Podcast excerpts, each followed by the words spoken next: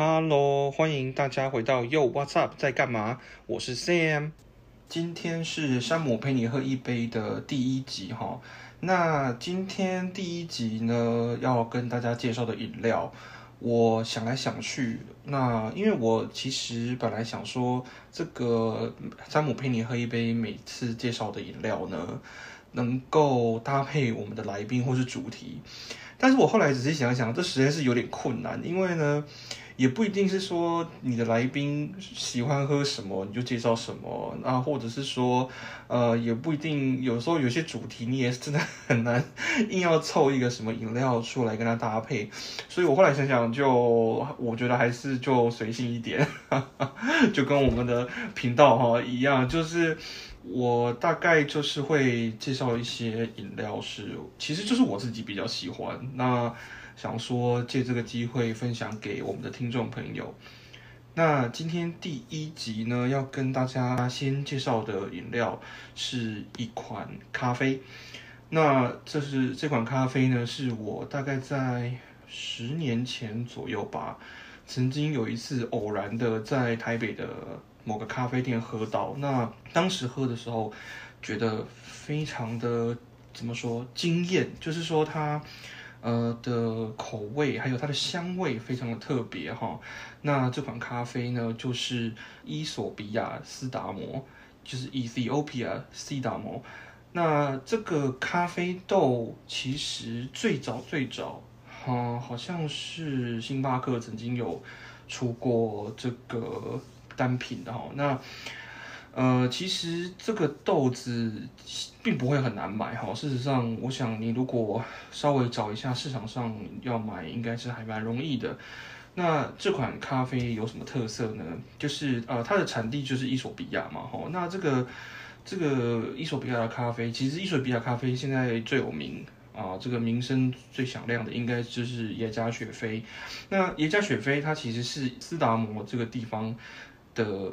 下面的一个区域，哈，就是说西达摩是一个比较大的区域啦。那呃，耶加雪菲是在它下面一个比较小的区域。那因为它的呃口味也很特别。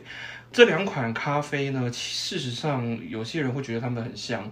那事实上确实也是有点像哈。那可是这个西达摩它的特色是在于它的所谓 earthiness，就是这个嗯，中文要怎么说？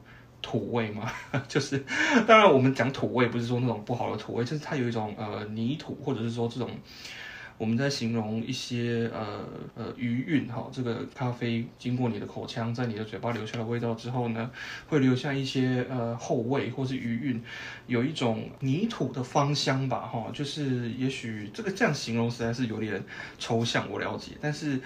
如果大家咖啡喝的比较多，大概可以稍微想象大概是什么样的感觉。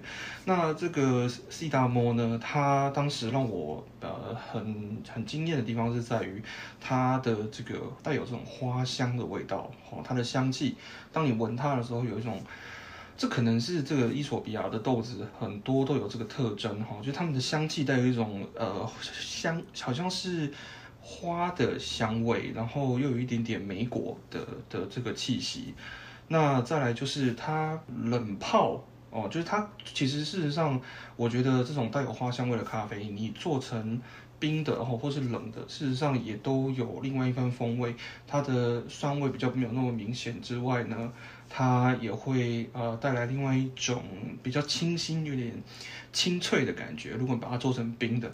那如果一般我们手冲，或者是你用法式滤压啦等等，呃，这个或是不管怎么样，你是做热的的话，呃，这个咖啡当时我看它哈，它做出来之后，事实上我自己后来也有煮过，但其实我煮不出这种效果，因为我不知道是店家的器具比较好，还是 煮的人技术的问题。那它就是其实它那个咖啡煮的好的话，冲出来以后，你稍微静置它一段时间，大概。可能三分钟、五分钟之后，你会看到那个热咖啡，它有一个分层，就是它最上方有一层呃细细的泡沫，然后呢中间有一层呃比较比较大的区，是有点像呃比较黑、比较深，然后最后最下面呢会有一点点呃变浅色的感觉。那这个可能是它这个咖啡呃冲出来之后，它里面的物质的一些自然沉淀，但是它但它喝，所以它喝起来就有一种呃层次感。所以呃这个咖啡其实我觉得它现在比较没有那么红了，以前那段时间好像大概五年前、十年前好像蛮常看到。那最近这几年，其实你要找的话也不难找，还是很多地方都买得到。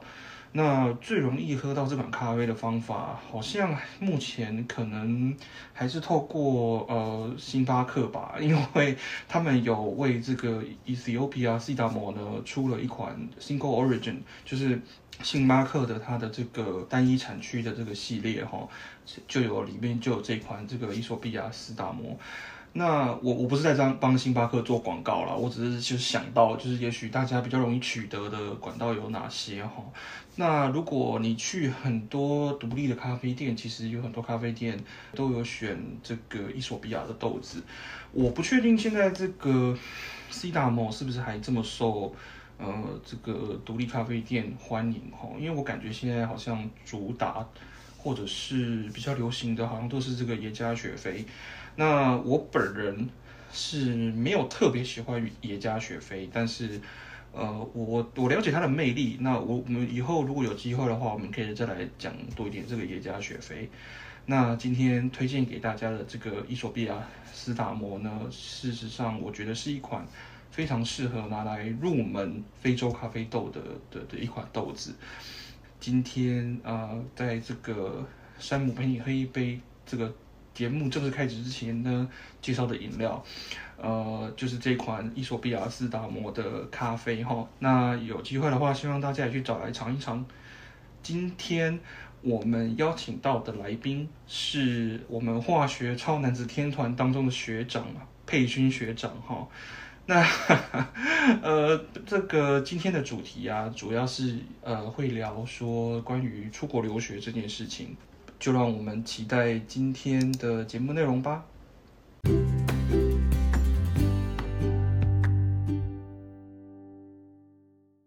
Hello，大家好，我是 Sam，欢迎大家回到 You What's Up 在干嘛？今天是我们山姆陪你喝一杯的第一集哈。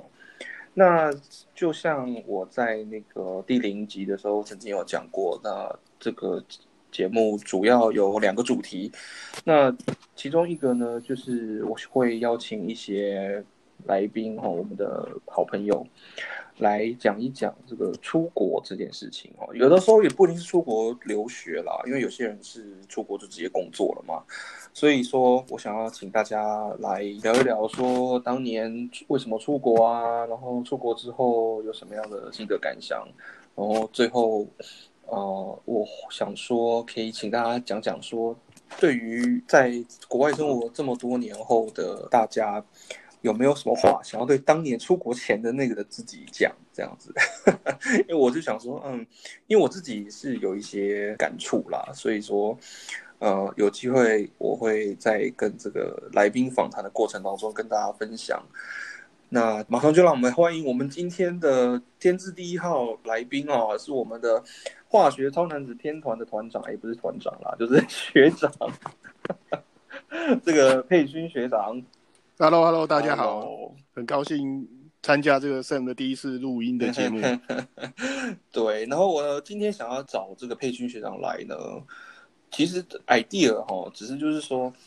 我我们以前曾经有听过佩君学长讲他读书出国留学读书的时候的一些故事。那那个佩君学长感觉哈，他的故事蛮精彩的。然后 还好还好，一般一般是不是？然后所以我想说，看看那个佩君学长今天有没有什么有趣的故事可以跟大家分享。那我我的给这个佩君学长第一个想要问佩君学长的问题，就是说。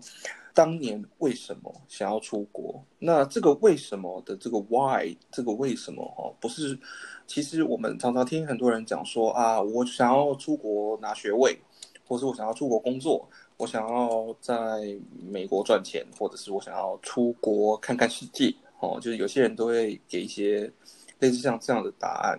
但是其实我问的这个 why 哈，这个为什么，其实是我想要问的是这个什么可以可以算是一种心理的状态吗？就是说你出国的原因，这个心理的背后的这个精神上的动机是什么？那我们可以请编剧学长先从那个当年出国的故事开始讲，好不好？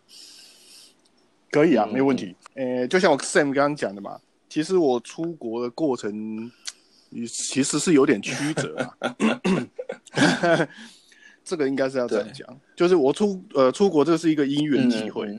就是说我当时念大学的时候，在台湾念大学的时候，其实就是属于那种非常爱玩一族嘛，然后玩到玩到一直玩到大四，然后就因故无法毕业，然后就呃男生嘛要当兵去体检，不用当兵。诶，这个就是有一些身体上的问题，然后 就是免就不用当兵嘛，然后就想说，那那我要继续在台湾把学位完成呢，还是说就是出国再把学位完成？毕竟大学就还没念完嘛。然后后来就觉得说，呃，那出国念好了。然后刚好家人蛮支持的，所以所以就出国了。然后当然这中间后面这个我讲的非常简短了，后面当然是很多其他的一些考考量跟一些心路历程在里面了。就是说，也可能跟大部分人一样，就是我或是不一样，我也不晓得。我是很小的时候，我就觉得说，我以后会出国念书，然后我想要做研究这方面的事情。虽然我可能大学不是很认真在念，可是我的目标是在那边没有变过。OK，就虽然就是对大学对因故没有毕业，但是其实并不是不喜欢读书了哦。这样应该是这样讲吗？做研究？哎，没有，不是不喜，对我没有不喜欢念书，也。我一直这样讲，我应该这样讲，就是我一直念到从从小念书念到大，都是我没有不喜欢念书，但是我都是属于很爱玩，但是都是靠着就是那种小聪明一直撑撑到大学的。对对对，简单来说是这样了。但但是你说是不是讨厌念嘛？也没有，然后就就打混嘛，一边打混一边念，一边反正就是就大学，然后就就是发生这个事情。但是我的我的长远目标都是在那边的，就是说以后要做做就是。呃，就是科学研究方面的工作嘛，这个目标倒是从小从小就还蛮明确的，就是所以就变成说，哎，出国也是一个对我来说一个选项，这样。反正我以后都会迟早要出国，那不如早一点出国，就是这样。所以没有 OK，所以说当时因故无法毕业之后，想说反正要继续从事研，如果你想要从事科学研究方面的工作的话，不论讲穿了，可能还是需要一些学位嘛，所以。那当时没有没有留在台湾先拿到的学士大学学位，只是单纯觉得说啊，反正早迟早出国，那干脆就先出国这样子。对我应该这样讲，我应该可以再讲更清楚一点，因为我大四下参加完毕业典礼，然后因故没有毕业嘛，然后其实我有两个选择，一个呢就是转学哦，然后再念个两年，然后就毕业了。另第二个选择就是。停一年，隔年考研究所，然后就直接念研究所，可以同等学历啊。对对对对对对对对对。然后我其实应届是有考到呃研究所的备取，但是可能不一定背得到啦。但是就是反正就是名字有在榜单榜单上面，那种东西对我来说准备上不会有太大困难。你再玩玩个一年，我也不会觉得有什么太大的困难。大家都考过研究所嘛，应该大家都知道那是什么样的一回事。只是我那时候觉得说，我有反思啊，就是台湾这个教育可能不是非常适合我这样个性的人，所以我觉得你以后迟早要出国，早出国不如晚晚出国不如早出国啊。嗯嗯嗯嗯，你先适应外国外的环境，然后语言啊、文化啊，然后社会啊，或是说一些生活啊。先适应也没有不好，这样，所以我那时候跟家人讨论，然后后来就就就出国。所以，所以你当时准备出国有很匆忙吗？那超级匆忙啊！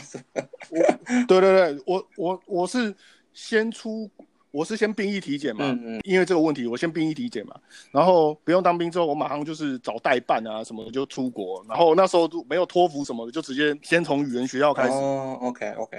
后来考语言，托福什么什么，然后再转学进去，然后再把大学的呃学位拿到，这样，这样，哦哦，哎，那来美国就是哦，语言学校那段不算啊。那拿台湾的学修的课的学分来美国可以抵吗？可以抵到很多吗？哦，这也是一个故事。他当然不承认啊，或是没有什么让你抵，因为他是按照学分，然后他要是跟你收钱嘛。那我就想方设法说服当时的那个 advisor。然后说这个我们可以抵啊，或者怎么样。他当然一开始不是非常接受，然后反正我但是我是 condition 进去先大学，反正就先试念这样。结果第一个学期修的那种科学课啊，或者是什么数学那个课，就收三门还是四门嘛。然后每堂都我每堂课都我每堂课都拿 A，然后他就没，然后后来其实他就没屁放了，所以我那些学分大部分全转，大概六十几哦，转转到最高了对。所以后来其实那些课程最后主要其实是在补一些美国的基础课程啊。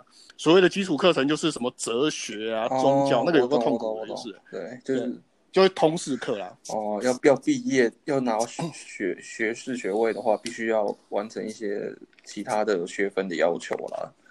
OK OK，所以那那你那个时候大学在美国的学校读完之后，是直接就哎，你是先读硕班吗？对，OK，对。虽然我是我是想要直接申请博士班，但是你知道那个申请博士班，你你 GRE 啊，然后要看你的什么 GPA 啊，什么种种的，对不对？然后大学的 GPA 你也不可能隐藏嘛，台湾的那个就烂啊，你没办法，就先试一下，然后发现哎没办法，所以我就。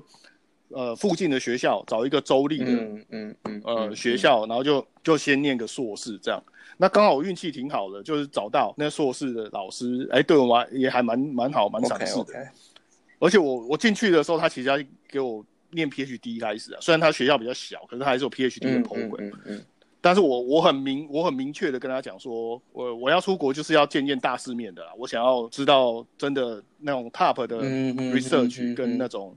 跟那种那种研究的氛围这样，所以我说我在这边就先念个硕士做做研究，然后可以互相嘛，我们一起做做研究，然后看看我们走到哪步，然后之后再说。OK OK。所以我就先在那边先念个硕士，然后才后来才申请到博士。那那个听众朋友可能对于美国的学校比较不了解的人，可能呃有点不懂哈。不过因为美国的学校它的怎么说呢？学校的取向是非常明确的，就是比如说今天呃一个学校它。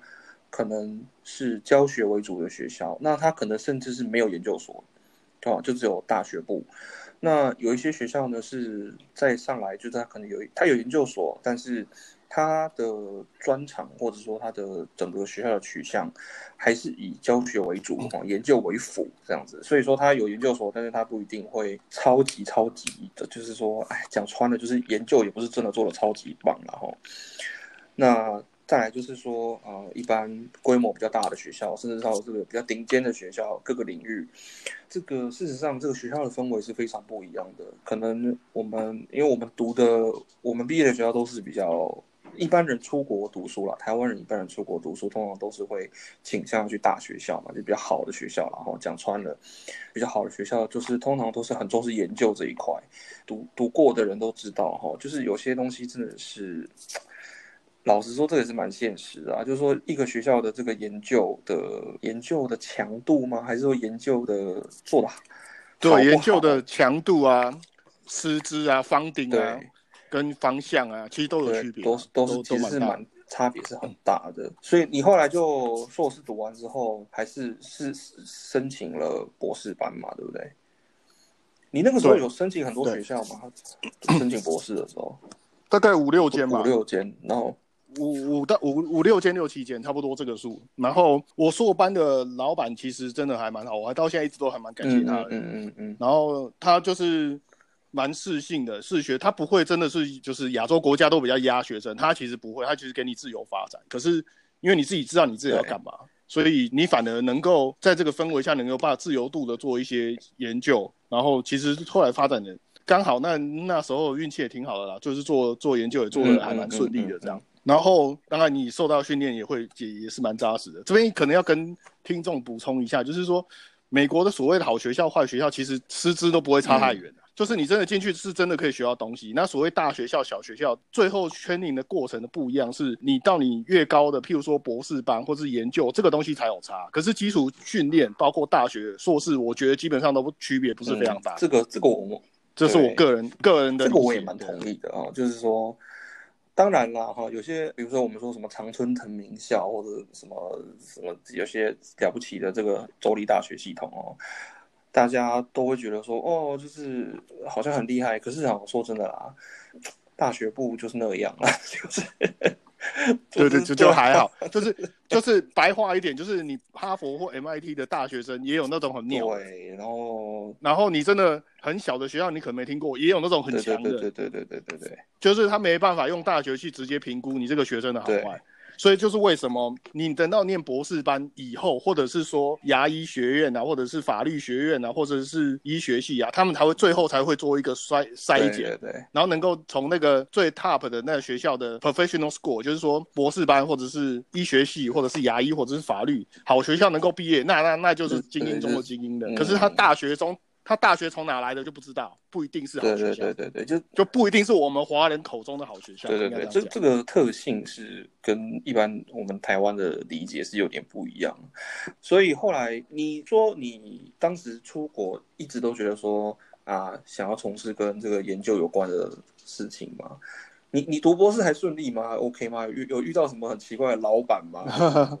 有有有，这个这个等一下再讲，我可能要先插话讲一下，为什么我刚才讲这样可能会大家觉得说很官方的说法，就是说好像就是要做研究，其实不是，我真的是这样这样的。嗯嗯嗯嗯。所以我先我先举个例子，我高中的时候其实在台北是念高中，然后公立的，但是也不是什么前三志愿什么的，然后。成绩也不是很顶尖，都大概稍微念个书，可能大概十几名这样吧。对，然后英文很烂，烂到极烂到极致这样，就保持这样。然后都真的很烂的时候，可能三十几名也拿过这样。然后我一般大概是五十个人，可是最后我市长奖毕业。哦哦，最后是嘿对，刚好那时候是马英九，不是？对我最后是我我最后是市长奖毕业，原因是什么？原因是因为我跑去参加科展。哦，OK OK OK。然后我科展的时候，那时候拿了。呃，台北是第一名，然后全国不知道前前前四名吧，就是就是佳作这样子。然后就对这种科研这东西，就是一直都是有很好的兴趣。只是说你在准备啊、考试啊，或者是念书，或是什么背什么单字什么，那个我我是没有时，我是不想要花时间在这上面。OK OK，我懂我懂我懂，就是对简单的做研究跟会不会背书是两回事啦。对，会不会考试是两回事。对的，会那会嗯，对对对对对对。然后，然后话又回到你刚刚那个 Sam 提到的问题哦，就博士班，其实博士班跟一般的大家的认知是差不多的，就是其实没有那么好念。但是这个东西其实有点运气成分在，就是看你的当时的状况，遇到的老板啊，拿到 project 啊，或是什么种种种的一些各式各样的因素在里头。那其中有一个就是老板的因素非常重要。那我一开始进去的时候，念博士班的时候，其实是想要跟一个老板的，然后那个老板其实是我那时候硕士班。有相关的那个，有相关做研究领域的，所以我会想要去他那边。呃，相关的领域，但是有点不一样，所以就对我方面更扎实这样。可是呢，我要去的时候他不收学生了，后来他就不收学生了。那为什么他不收学生？因为他得诺贝尔奖，所以他就不收了。对对对，然后然后就我就变成说我要再去找另外一个老板。然后我后来找那个老板，然后他当然知道我硕士的时候做的还不错。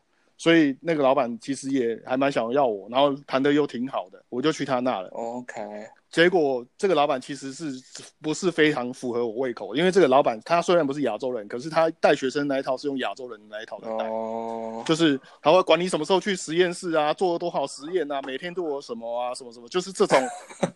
紧迫盯的，然后每天那么压进度的这种，然后没事还要酸你两句，然后鄙视你的这种，老板很多，不要觉得美国没有，美国很多，对对对对。然后这种就是我一直想要逃离台湾的原因其中之一，就是 我为什么要去给你当廉价劳工啊？这第一个，我只要做研究，对不对？那我互相嘛，没有谁欠谁的，你教我，我帮你做研究，呃，怎么说，就是一个。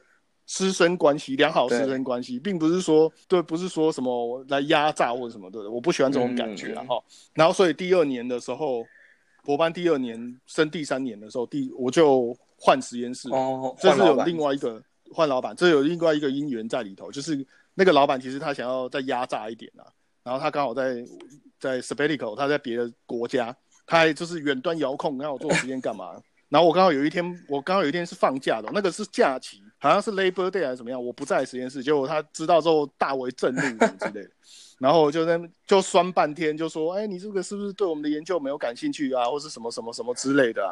然后你有没有考虑换实验啊？再回去做你那个研究啊？我觉得还是你对我们现在这个方向，因为我后来的方向稍微有点不一样。然后说是不是就其实不是那么喜欢的这样，就讲一些这种酸 酸言酸语。”然后因为当然我跟他相处两年了嘛，就我还蛮了了解他的个性，他只是想要酸啊，他借机想要 motivate 学生，但是对我来说其实不是很吃的，我不是很吃这一套啊。然后刚好有一个巧合在里头，就是当时我结婚已经结婚了嘛，然后我老婆怀孕，嗯嗯嗯，呃，刚好那时候我她怀孕了，然后我就那时候我就说你给我来这套，我就直接跟他讲，我就说哦好，那我考虑换实验室，我很谢谢他的指导啊，但是就是说。因为我老婆怀孕了，我可能之后更多时间可能要 take care 家庭，而不是而不是也没办法满足你对我的要求这样子，所以我就跟他说好啊，然后结果他过了三个礼拜都没没有回我信，也没有说好，没有说不好，就完全不动。然后我根据我的实验室的同学 跟学长姐讲说，是我老我那个老板被我吓跑，他说他没有一个学生可以直接跟他这样讲。OK，当然这是我要讲的啊，就是没有。师生之间本来就不是什么上对下的关系所以不要一直有这种想法。这种其实尤其是博士班，然后我到博士班，对对对，然后后来我第三年就换老板了，就换到另外一个，换了另外一个组，然后是偷完全偷偷不不太一样的。嗯，对。然后其实那个组那个我们那个领域还蛮有名的，那个领域其实是全美排名第一。OK OK OK。对对对，然后刚好我遇到那个老板又对我蛮，就是后来换的这老板对我蛮赏识的，他就说那你来啊，来来来我这里这样。然后我就去了，哎，真的就如鱼得水，就是适合老板跟不适合的老板去。嗯嗯，就是我后来那个老板是属于那种他完全不管你的，你什么时候在，什么时候不在，什么时候干嘛，什么都没有，他不管。他只有唯一是他要写 proposal 的时候，他需要 data 的时候，他会一直催，但是剩下时间他完全不管，就是东西有做出来就好了。然后这，哎，没做出来他不管，这就厉害的地方。为什么？因为你没做完，那你就不要毕业，就那么简单。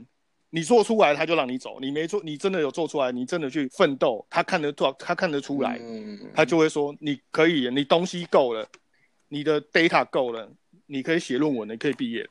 不然的话，我们有一半的人没有毕业，就是因为这样的关系。因为老板放牛吃草嘛，对对对，老老板放牛吃草，你要不要毕业是你的事情啊。那你如果不毕业，你要毕业的话，你就是要去追着学长，哎，有没有新的项目做啊？什么东西呀？要不要来合作啊？你要自己去想办法生存下去。对对对对，就是这样。他不会，他真的，他不，他不会去说哦，你要做这个要干嘛干嘛？他没有在做。其实你要自你要自己。这就让我想到哈，其实嗯，有时候很多呃想要出国读书的人，或者是在申请博士班的学弟妹哈，都会问说，哎，要要怎么选老板？他那其实说真的啦，就是因为我们哈只看得到账面上的东西，对不对？就老板他现在在进行什么样的研究哈，然后他对啊，他发了多少 paper 啊，然后他的专长是什么，得了什么奖啊，多有名。可是其实哈，还有一个面向是真的是很难很难知道，事先知道，就是这个老板他的指导风格跟你合不合。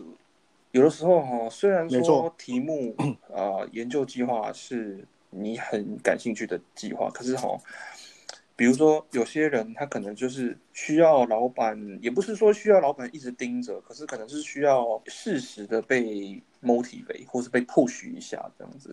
像我就是比较这样子的人啊，就是我我自己做也不是做不出来东西，可是就是呃，也许明明。呃，要三个礼拜可以做出来的东西，我就会然后在那边摸一摸啊，然后 干嘛的，最后可能可能 六个礼拜才做出来。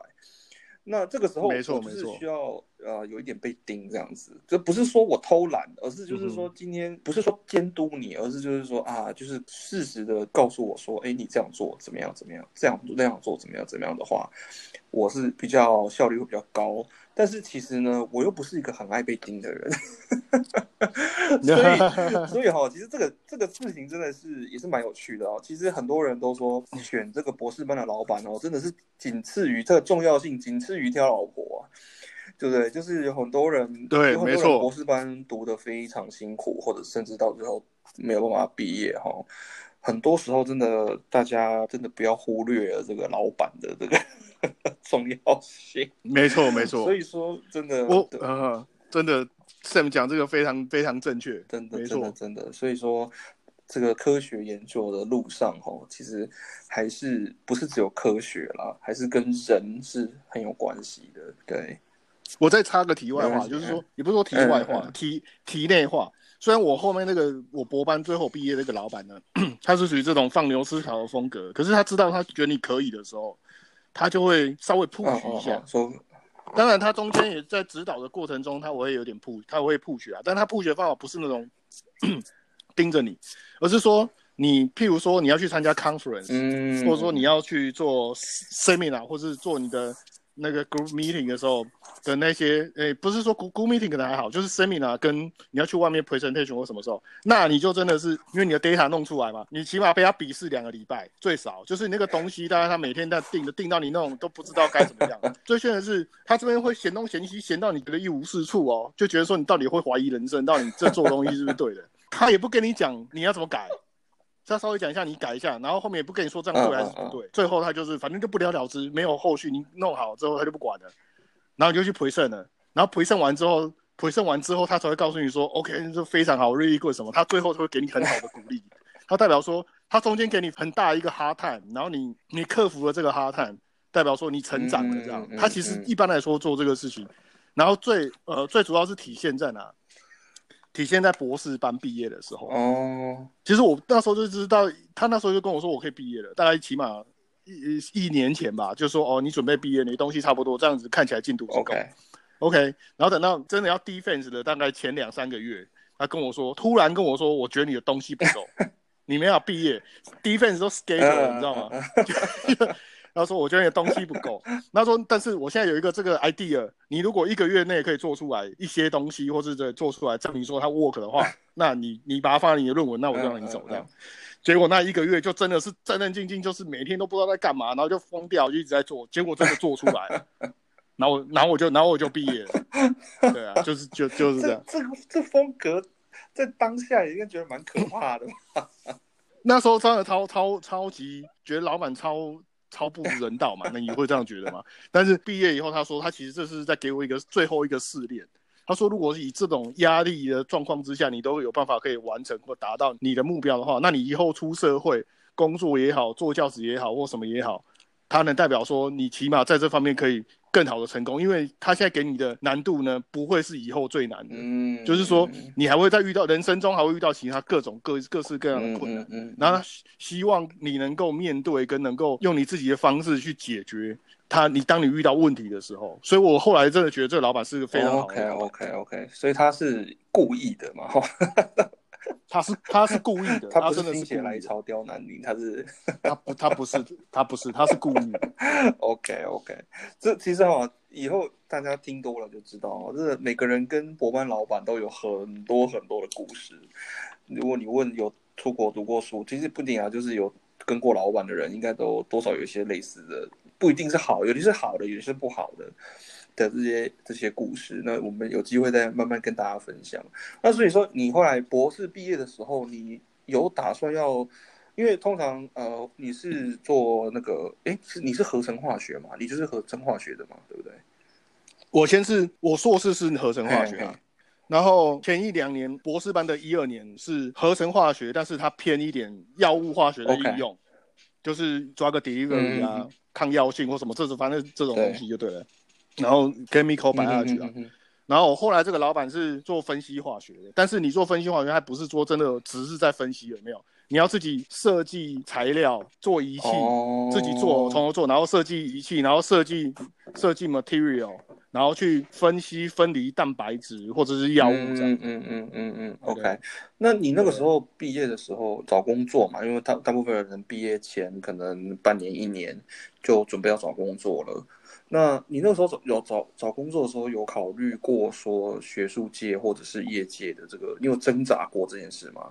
其实就像我刚刚讲的，我一直是想要做研究的，嗯嗯。但是我刚就后来我不是说嘛，博士班老板那个最后那半年三个月给我来一个这个回马枪，结果那时候完全没有考虑，完全没有考虑找工作，根本就没有时间找，嗯嗯嗯嗯，没有时间找。所以我后来后来毕业之后，嗯。所以我说是我老板的，我老板的风格嘛，所以他先来这个，然后后来给我毕业，然后我老板最后给我一个 job offer，呃，他给我一个工作，就他其实有开一个公司啊，然后他让我去那个公司，他就叫我先去那，他就叫我去那个公司上班，他觉得他，他对我还蛮看重的这样，然后他也不是给我什么不好的薪水或是薄厚，没有，就正常工资。OK OK，只是他公司比较小，我还是有身份的问题，所以我后来走了，是这样。我原本是想要找博后的，嗯嗯博士后嗯嗯，可是我老板呢，他是觉得一个他的博士生是不需要做博士后的那种老板，就是他觉得他的在他的手底下 training 就已经很够了，你再去不做博士后没有意义。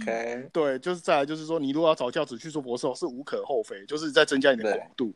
可是你要自己去找，他不会帮忙。哦，变相的来说，他等于不是非常嗯鼓励嗯学生走学术界，嗯因为他觉得学术界太辛苦了。我们这个在业界相对来说是比较好找工作，而且蛮多学长姐在业界都做得挺好的，嗯所以嗯所以他嗯也是这样。那后来我工作这几年来，我发现印证的发现，他其实印证之后发现他其实讲的是对的，因为我们现在这个世代，就当时这个世代、啊对，要毕业之后博后，再找到教职，然后再拿到 tenure，再拿方顶，然后要有一个又不错，要个混到真的是出混出头，那个之辛苦。不是一个人惜毕业之后惜家带眷，可以真的很好的兼顾到生活品质的一个、一个一条一条路线啊。是是是是是，对。对。这个学术界的艰辛哈，我以后有机会再慢慢讲给大家听。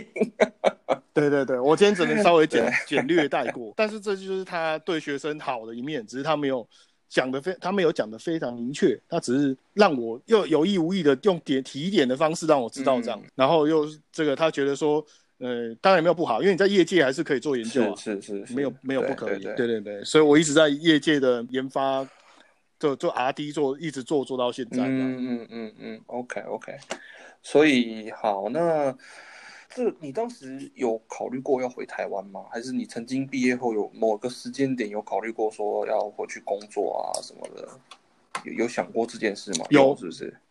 有，但是我要回去的原因不是因为我不喜欢美国，或是说我一定非得回去不可，而是我想要增加我的面向，就是说我今天找工作嘛，我没有比局限一定要在台湾或一定在美国啊，我当时是这样想。然后这第一个，第二个是，所以我那时候就稍微有稍微研究一下嘛，看有没有办法机会回台湾。再发现我如果要回台湾找教职，我也资格不符啊，我没有做过博士后。哦，对，因为现在对，嗯这这个，对对对，然后有很多奇奇怪怪的卡的东西，不代表说我可能年嗯比不上人家或怎么样，只是说就很多这种 paper 呃这个 documentation 比不上别人啦。嗯嗯你单文件上来说，这第一啦，第二就是那再来工作呢，我要找我要找什么工作，我找到什么样的工作？其实回台湾我找不到我能够做的工作，因为我算是化学或生技相关的嘛。那我如果要回去找到一个觉得说我觉得呃可能工作还不错，薪水什么还不错的话，那简单你就是去裁什么，你就去抬什么店啊，那大家都一样，那我干嘛要出国念书？这第二点。第三点就是我那时候还有考虑过要回台湾，还有一个原原因就是那一阵子有一阵子在美国找工作没有那么快，他大概都要半年到八个月的这种时间，那你一直在对烧钱。对对对然后因为我我有换过工作，所以我我换工作之后又经历中间有可能在找工作这个状态，那时候我就觉得说可能要不然就回台湾，所以我有稍微考虑一下。可是我真的不知道我回去要干嘛，这第一。嗯嗯，第二是我回去，我还那时候还跟我父母开玩笑说，不然回去选里长好了，不然我不知道能干嘛。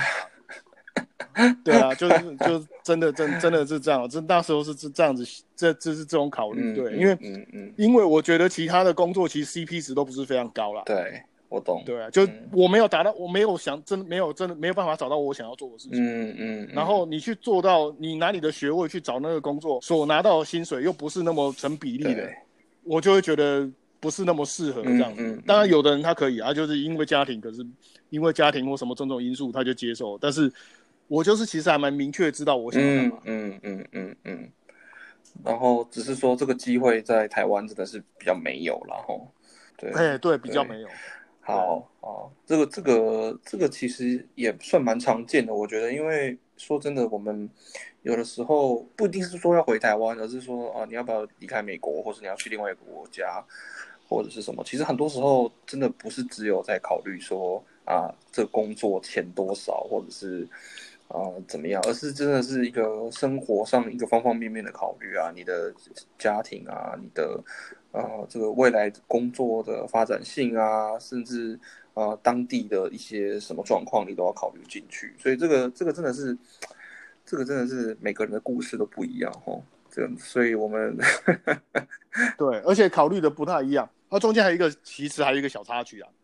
就我尝试着找教职嘛，嗯嗯嗯，那有些学校当然他是说要博士后，但是说那你有工作经验什么的，他也可以看看嘛。就是反正最终他是要看你的 paper。对对，要看 publication 不是什么东西，但是 OK，那也是 OK 啦，但是就可能强度当然是比不上你真的是博后五年三年的那种人啊，嗯嗯，但是也不是不行，但是因为我们我那个学校还算在台还算还蛮有名，所以我有上尝试的询问一下。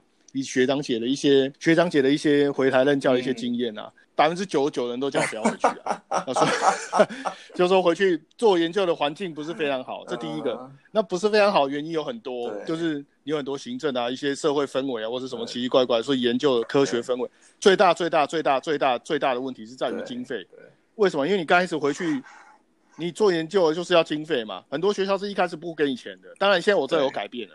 这个是现在这个时代，我那个时代是没有什么那个叫什么什么什么计划，哥伦布啊什么，对不对？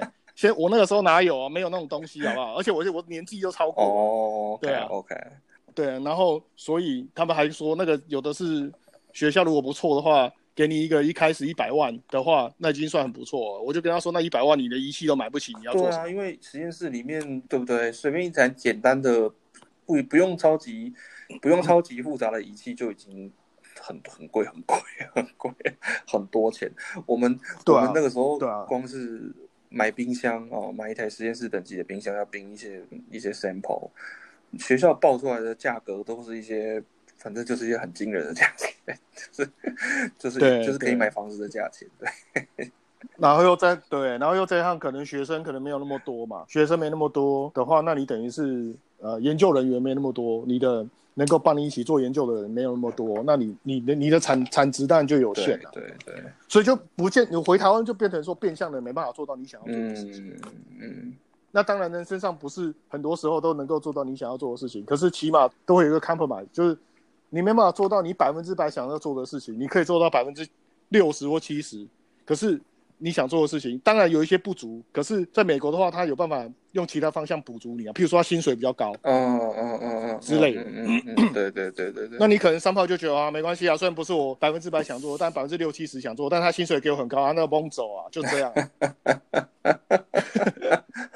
我们佩勋学长最棒的一件事情是讲话从来不会拐弯抹角。超棒！对，真的真的真的是这样。那你如果能够找到你真的百分之百想做的事情，那薪水可能就可以牺牲一点。嗯嗯，那真的人生就是这样。没错，你追求什么？你要追求什么？你要很清楚。嗯嗯嗯嗯。好，那那最后哈，最后一个问题就是，呃，如果这这个其实是我自己，因为我自己的故事是说。我当年出国读书，我也是想要走这个学术研究这条路哦。那你在出国读书，我啦，我我在出国的时候，我相信很多人应该也是，就是大部分人都只有想到说，哦，我要去美国读书了，然后呢，我要读一个博士，所以我要做什么什么样的题目，我要跟什么样的老板，然后呢，我想要这个科学研究方面，我想要有什么样的贡献，这样讲比较好听一点是这样子。对对是是是，呃，都比较不会想到说，就是出国之后，我相信很多人都一定有这个心得感想哈，就是有点像是毕业以后人生才开始哈，这这个感觉，对不对？是是，就是其实拿到学位只是一个开始而已，学位只是一个里程碑，它可能帮你取得了一些领域的入场券，但是。也只是入场而已哈，这个迪士尼的乐园，你只是踏过了这个踏进了这个门而已。但是进去这个园区之后呢，你要跑去哪里，这是很难讲。所以，对对，没错。我其实一直呃，也不是说后悔不后悔，或者是说什么，有的些人就会觉得说啊，出国之后什么跟想象中落差很大，觉得很痛苦啊，或者是什么。呃，我我想要问的这个问题是说，如果有机会可以跟。当年出国前的你，给一些，呃，也不要说什么建议啦，就讲一句话，或者是，呃，提醒当年的自己一些什么事情的话，你会跟他讲什么？那像我自己的话，我是会想要说，呃，你要记得，就是说人生啊，不是只有在学校里面，就是出了学校才是人生的开始。就当然读书很辛苦，拿学位做研究，呃，学术工作非常这条路真的是不好走。可是出了学校之后，真正辛苦的其实是人生啦。对，没错。呃，我想要问佩君学长，如果你现在可以给这个当年你这个因故没有办法毕业，然后体兵兵役体检，那你不用当兵之后，决定要出国读书之这时候的你，有没有你有什么话想跟这个人讲？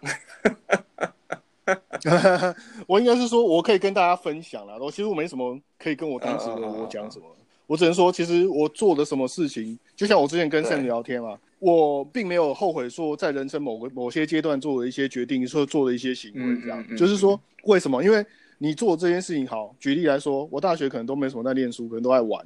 或者在干嘛？可是玩的时候，玩有学到你玩的东西，你怎么样去社会上会遇到事？因为社会不是只有在念书，还有其他各各式各样的影响。像我认识我，我认识我现在的老婆嘛，然后我知道我怎么跟人家应退进退啊，我知道怎么样哦去 social 啊，这些东西其实其实对你人生其实是很重要，因为人生不是只有在念书，或者只有在念，或是在在追求学历或是什么的，还有一些其他的柴米油盐酱醋茶种种。种种各式各样，应该是这样说啦，就是社会大学啦，所以我也不会觉得说我当时有什么，呃，那个。嗯。然后我还有一个想跟大家分享，就是我出国之前那一阵子在台，就是在台湾还没有等出要等出国那段，其实是我觉得我人生最充实的一段时间。那一段是最空的哦。对。就是什么都没有，我没有在念书，没有干嘛，然后也不用当兵，然后就是在等出国，然后也没有要准备托福什么，但是我觉得是我人生最充实。然后最幸福的一段时间，不是真的没无所事事。哦。然后你觉得你内心是空虚，可是是最好的。为什么？因为你在我那时候是住家，然后我还有父母，当然他们没有给我什么其他压力或什么。我那时候就是那一段时间，我很好很好的把握跟家人、跟亲人，包括女朋友的相处。这第一个。嗯嗯嗯。这第一个，我知道怎么怎么跟他们相处。那第二个是我利用利用了很多的空堂的空空档的时间。就是读了很多书啦，就是不是不是课可不是课内书，也不是跟化学一点关系都没有，就很多一些我想要知道的一些知识，或是我想要知道的一些呃一些阅就是阅读，增加我其他的各式各样的东西。所以那段那段时间，我觉得过得蛮充实的，因为我很少有那么集中的一段时间在念书，而且是念跟我自己本身做研究不相关的的的东西。OK，这个这个我大概了解。